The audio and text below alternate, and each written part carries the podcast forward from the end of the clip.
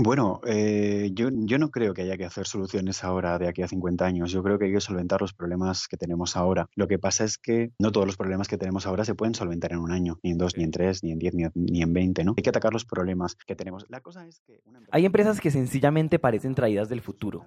Si yo les digo que este man que acaba de hablar fue capaz de meter un hospital completo en una caja del tamaño de un libro y monitorear a bajo costo volcanes y ríos del tamaño del Amazonas, ¿ustedes me creen? Hola a todos y bienvenidos a Emprendete, un espacio para aprender a través de historias. Es un hecho que las historias son la mejor manera de aprender y queremos que aprendan en esos tiempos muertos como el tráfico, cuando hacen ejercicio, en salas de espera o mientras hacen de comer. Esos tiempos ya no son perdidos, son para que aprendamos juntos. Hace un par de semanas nos hicieron una pregunta que se nos quedó en la cabeza. Nos preguntaron algo así como, ¿qué características debe tener un emprendimiento para que sea relevante en 50 años? Y bueno, hablar del futuro en un mundo que va tan rápido es una vaina delicada, casi que para coger con pinzas. Y sin el ánimo de responder a semejante pregunta, sí nos quedamos con esa idea de que hay que crear emprendimientos relevantes, que hay que crear cosas que el mundo necesite o incluso que vaya a necesitar. Entonces, para darnos una idea, nos metimos en Google, buscamos sobre tendencias del futuro en emprendimiento y nos encontramos que muchos blogs hablaban del famoso Internet de las Cosas, que resulta que es muchísimo más que casas autónomas y garajes que se abren solos. En esas nos tropezamos con David Gascón, la persona que les habló en el comienzo de este episodio, quien es director de innovación y uno de los fundadores de Libelium. A ver, entonces, ¿cómo explicamos qué es Libelium? Bueno, pues todo esto comienza concretamente hace ahora ya 10 años, cuando, bueno, yo era estudiante de la Universidad de Zaragoza de Ingeniería. Y mm, bueno, hace 10 años se me ocurrió cómo podíamos sacar provecho de las comunicaciones inalámbricas distribuidas, las que se crean entre eh, distintos objetos, entre distintos puntos que emiten, pero incluir además algo de información local, es decir, información em, de sensores.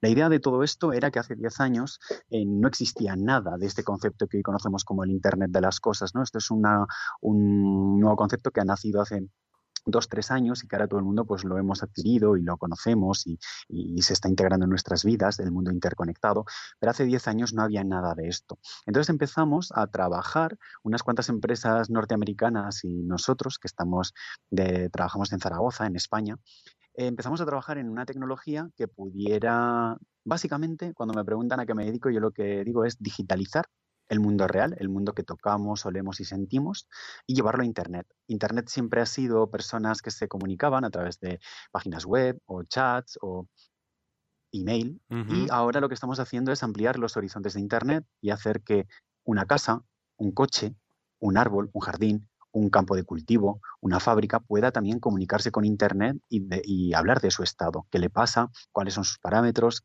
qué necesidades tiene. Entonces, eso lo hacemos a través de sensores y eso es lo que hace Libelium. Integra sensores de todo tipo y los conecta a Internet de, a través de unos algoritmos inteligentes y con un consumo energético mínimo para que con una batería de las que tiene un teléfono móvil, pues los, los distintos puntos que envían información puedan tener un tiempo de una vida de más de 10 años.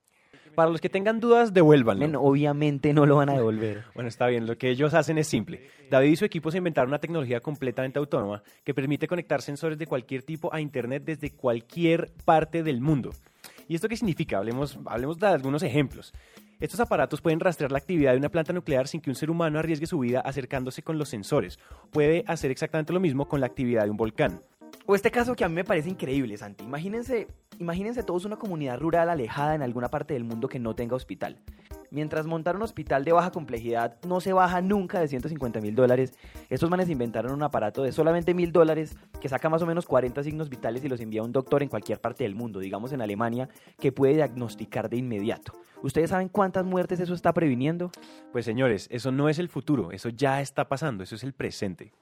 Tenemos una red distribuida de cientos de puntos de monitorización de agua, de calidad de agua en los ríos, que nos ha ayudado mucho a entender dónde están los vertidos, porque ahora mismo los gobiernos pues tienen, pueden controlar en un río de mil kilómetros 10 puntos, pero ¿y si en vez de 10 puntos controlas 100 o controlas mil puntos? Entonces sabes exactamente dónde está el vertido, puedes detectarlo antes, puedes tener una política mucho más preventiva, ¿no? No solo reactiva cuando ya es demasiado tarde. Entonces lo que en parte nos hemos dado cuenta es que la tecnología, en este caso, lo que estamos haciendo son cosas que a veces ya existían, pero lo hemos hecho que se pueda hacer de forma masiva, de forma barata y que los datos lleguen de forma autónoma a Internet. Ahora funciona todo con batería, con protocolo inalámbricos, con paneles solares y la información, como por arte de magia, llega a Internet en tiempo real y actualiza las bases de datos. Entonces, hemos dado un paso más allá y hemos hecho algo que se automantiene, ¿no? que es algo que simplemente con la energía solar eh, somos capaces de tener ese latido del mundo real llegando a Internet. Cuando uno escucha lo que hace Libelium, la idea no suena tan reveladora, la verdad. Incluso puede sonar obvio que esa es una oportunidad con mucho potencial. Yo no sé a ustedes, pero a mí eso no se me había pasado por la cabeza y a este man se le ocurrió hace 10 años. La tecnología es una herramienta donde todo es posible, pero cuando hablamos de tecnología nos imaginamos celulares, aplicaciones móviles y de pronto no nos imaginamos que hay otras tecnologías donde los alcances están solamente en la cabeza de nosotros mismos.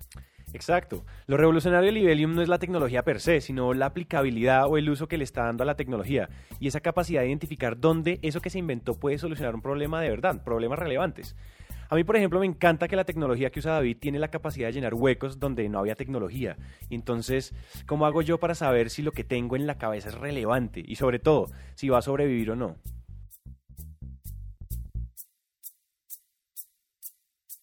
A ver, los desarrollos que perduran son los que son útiles. Esto es como la, evolución de, los animales. En ese punto está todo inventado. Todos los días surgen 10.000 tecnologías y 10.000 inventos y 10.000 ideas que se aplican a algo, pero solo las más originales, las más útiles y las más sostenibles son las que evolucionan. Entonces, lo que ha pasado es que muchas veces eh, la innovación consiste en inventar cosas, pero a veces la innovación consiste en reinventar cosas.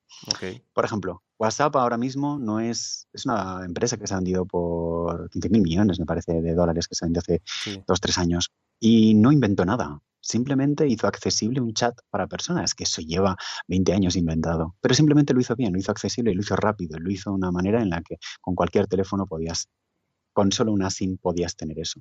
Entonces, em, muchas veces eh, hay que pensar que siempre, hay veces las cosas sencillas son las que más nos, nos, van a servir, ¿no? Y, bueno, pues sí, en la tecnología pasa lo mismo. Las cosas, al final la gente tiene que ver ese aplicativo y hay tecnología que usamos nosotros y que sabemos que la usamos, pero hay otra tecnología, que esto es muy interesante, es la tecnología invisible, que es normalmente en la que yo trabajo. Y ahora mismo el mundo ya está rodeado de sensores por todos lados que se comunican a Internet y la gente no es consciente de ello, pero ya le está ayudando para, para su día a día. Desde ir al supermercado con el GPS, a evitar que, pues no sé, que la puerta del garaje se cierre encima del coche, o que un ascensor se quede colgado, o que hay muchísimas aplicaciones que ya se utilizan del mundo interconectado y que están ahí en silencio haciendo que, que, que todo, que la cosa funcione. Cuando tú dices, ya saben, creen cosas que sean útiles. Todavía hay miles de problemas en el mundo que necesitan una solución y hasta problemas que todavía no sabemos que son problemas. A mí me queda claro, Santi, de que algo innovador no es necesariamente algo complicado, sino algo que funciona. Y sobre todo que uno puede hacer que las cosas funcionen haciendo cambios muy pequeños, o incluso como WhatsApp hizo haciendo accesible algo que ya muchos se habían inventado. Pero entonces yo me pregunto, ¿cómo hago yo para saber que hay una oportunidad en alguna parte? Eh, muchas veces hay que observar antes de hacer, porque, porque bueno, si eres capaz de observar y saber lo que está pasando ahí fuera, pues puedes, puedes aplicarlo muchas veces en, en los desarrollos, ¿no? Yo me acuerdo cuando empezamos a trabajar en los primeros prototipos, la forma más óptima de llevar la información de un nodo a otro era basándose en un algoritmo que se llama el, bueno, que está basado en el comportamiento, cómo las hormigas eh, llegan a los puntos de comida, ¿no? Ellas tienen una serie de, de feromonas que van soltando y obtienen el camino óptimo a través de los caminos que más veces se recorren, porque los caminos que más veces se recorren son los más cortos a la comida. Trabajar con la humildad del que aprende, con la humildad del que ve lo que hay ahí fuera y, e intenta eh, saber que eso ya estaba funcionando hace años y que tú llegas y que luego se te irás y que aquello seguirá, pues verlo desde ese punto de vista te, te, enseña mucho y te permite aplicar cosas a, a, tus desarrollos, claro. Solo hay una, una norma y es que nadie te dice qué hacer, qué producir ni qué consumir. Y bajo esa norma, que nadie te dice lo que tienes que comprar ni lo que tienes que producir y poner al mercado, es la única norma del mercado que, existe. Nadie te, va, nadie te impone qué comprar ni qué producir para que otros compren. Y si entiendes esa norma, todo lo tienes mucho más fácil, ¿no? Porque, porque ves que es continuamente hay cambio, hay evolución y, es un proceso de mm, que básicamente es, darwiniano total, ¿no? Lo, más útil, lo mejor y lo más sencillo permanece y las cosas más complejas, caras y menos útiles se extinguen.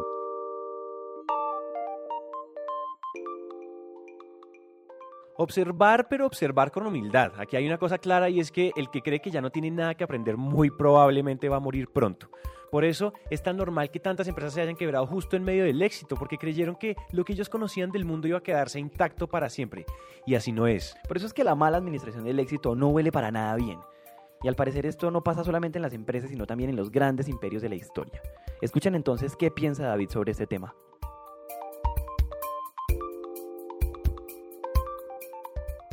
Sobre todo es que cuando tienes éxito, piensas que tienes eh, la razón y piensas que tienes algo más de verdad que los demás. Y en parte es cierto. Lo que pasa es que la verdad es muy esquiva y, la verdad es una cosa inalcanzable y la realidad es una cosa que nos golpea. Entonces la verdad importa poco hoy en día. Lo que importa es la realidad. Y la realidad es que las cosas se mueven, lo quiera las empresas grandes o no, o las que se mueven o no.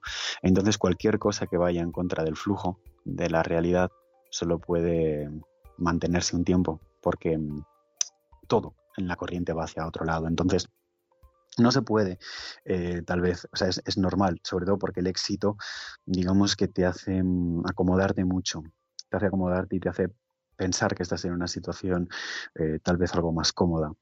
Lo que pasa es que, claro, el mercado hoy nos tambalea mucho y nos hace, nos convierte en reyes y en mendigos en cuestión de meses. Y esa parte de humildad de entender que estamos siempre en la cuerda floja, seamos grandes, pequeños o medianos, pues te enseña mucho y solamente el el que actúa rápido, el que mueve el timón rápido y el que no se duerme y el que sabe que está siempre en la cuerda floja, aunque no nos guste, pues es el que mm, siempre sobrevive o el que al menos lo intenta y no cae cuando ya la base se ha dinamitado. ¿no?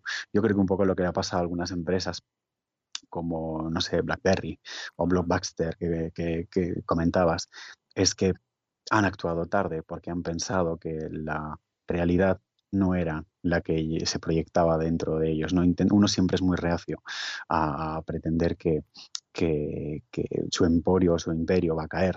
Básicamente es la misma norma por la que siempre se han conquistado, todos los grandes imperios han caído en manos de pequeños poblados y pequeñas uniones de, campesinos y de, y de otros guerreros de pueblos anexos, porque cuando uno se relaja y cuando uno piensa que tiene la seguridad de la continuidad, no hay nada, esa complacencia a la que se dan, pues es el veneno puro que te hace que, que se tambalee todo lo que tú eres, claro. Listo, está muy bien no bajar la guardia nunca, eso es como lo mínimo. No solo cuando empezamos, sino todo el tiempo. Estamos como en una montaña rusa y siempre tenemos dosis de riesgo. A continuación van a escuchar a David hablar sobre cómo administrar el riesgo y cómo eso puede llegar a ser clave. Clave no, vital para la supervivencia de una empresa. Se los vamos a adelantar para que tomen nota. No se casen con un solo mercado porque el mundo se mueve muy rápido y lo que hoy es un gran negocio mañana puede no serlo. Es algo así como no poner todos los huevos estratégicos en una misma canasta. ¿Y quién mejor para elaborar esta idea que el mismísimo David? Escúchenlo. Uno siempre juega con unas dosis de riesgo cuando está haciendo algo. Entonces yo creo que la clave para un emprendedor es minimizar las dosis de riesgo. Y nosotros intentamos desde el principio salir con una plataforma horizontal de sensores inalámbricos que pudiera ser usada para muchos verticales en muchos mercados. Eso nos llevó a un desarrollo más complejo, nos ha dado más problemas a la postre, pero nos ha permitido no tener que saber cuál era el mercado ganador, porque nunca lo ha habido.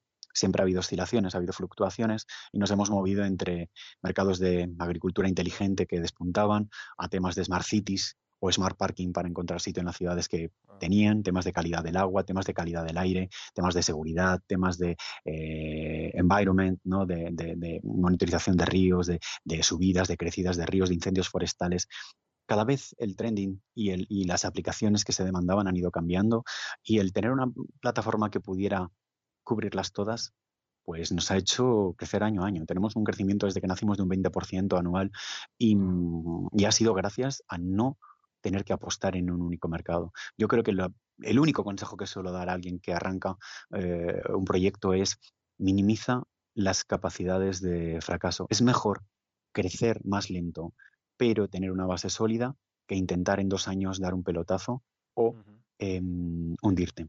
O sea, la empresa para mí no es em, un proceso, no es como una partida de póker, sobre todo cuando lo que estás haciendo es crear una empresa, que no es lo mismo que invertir en una empresa.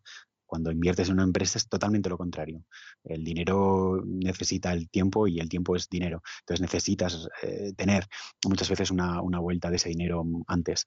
Pero si estás creando y tienes un proceso personal y eres más emprendedor que empresario, que al final es todo lo que somos cuando arrancamos, em, pues bueno, mi consejo es ese, minimizar el, riesgo con, con ideas que puedan ser aplicadas en distintos verticales. Bueno, cambiando un poco de tema y comenzando a cerrar este episodio, hay algo que nos gusta mucho preguntarle a todas las personas que pasan por el micrófono de Emprendete, y es acerca de su mentalidad como emprendedor. Cuando nos preguntamos eso, no nos importa si estamos hablando con un vendedor de empanadas o con un man como David, que está revolucionando una parte del mundo. Siempre hay una estructura de valores, em, una visión de trabajo y, una forma de ver lo que hacen. Y estamos seguros que eso hace parte de su ecuación de éxito. En todo caso, cuando hablamos con David sobre este tema, nos habló de la seriedad con la que debemos tomarnos lo que hacemos, pero antes nos habló de esas preguntas que vale la pena hacernos unos minutos antes de emprender.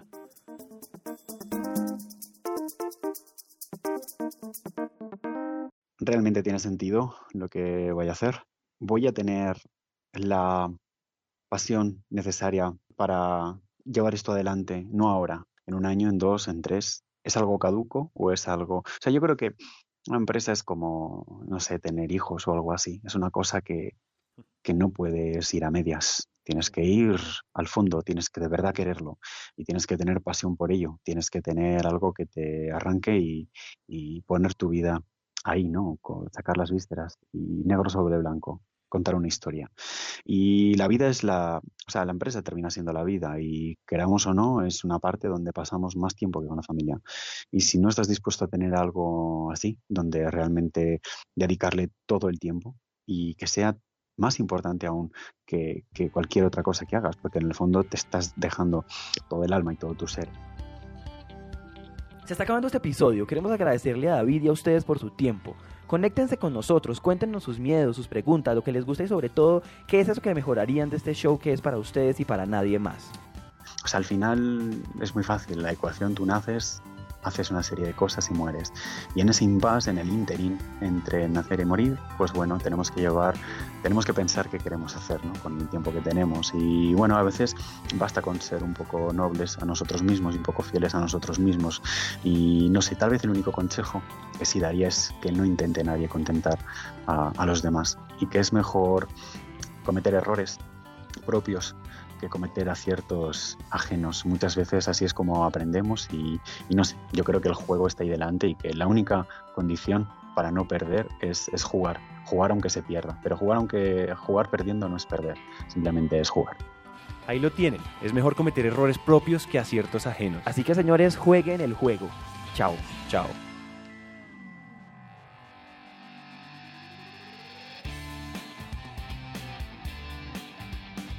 Hasta aquí llega esta historia y nos encanta que hayan llegado hasta el final, porque una persona comprometida con su éxito es una persona comprometida con su educación. Emprendete es una comunidad donde nunca dejamos de aprender y este tiempo que acaban de invertir es un paso más para que su educación se convierta en un hábito.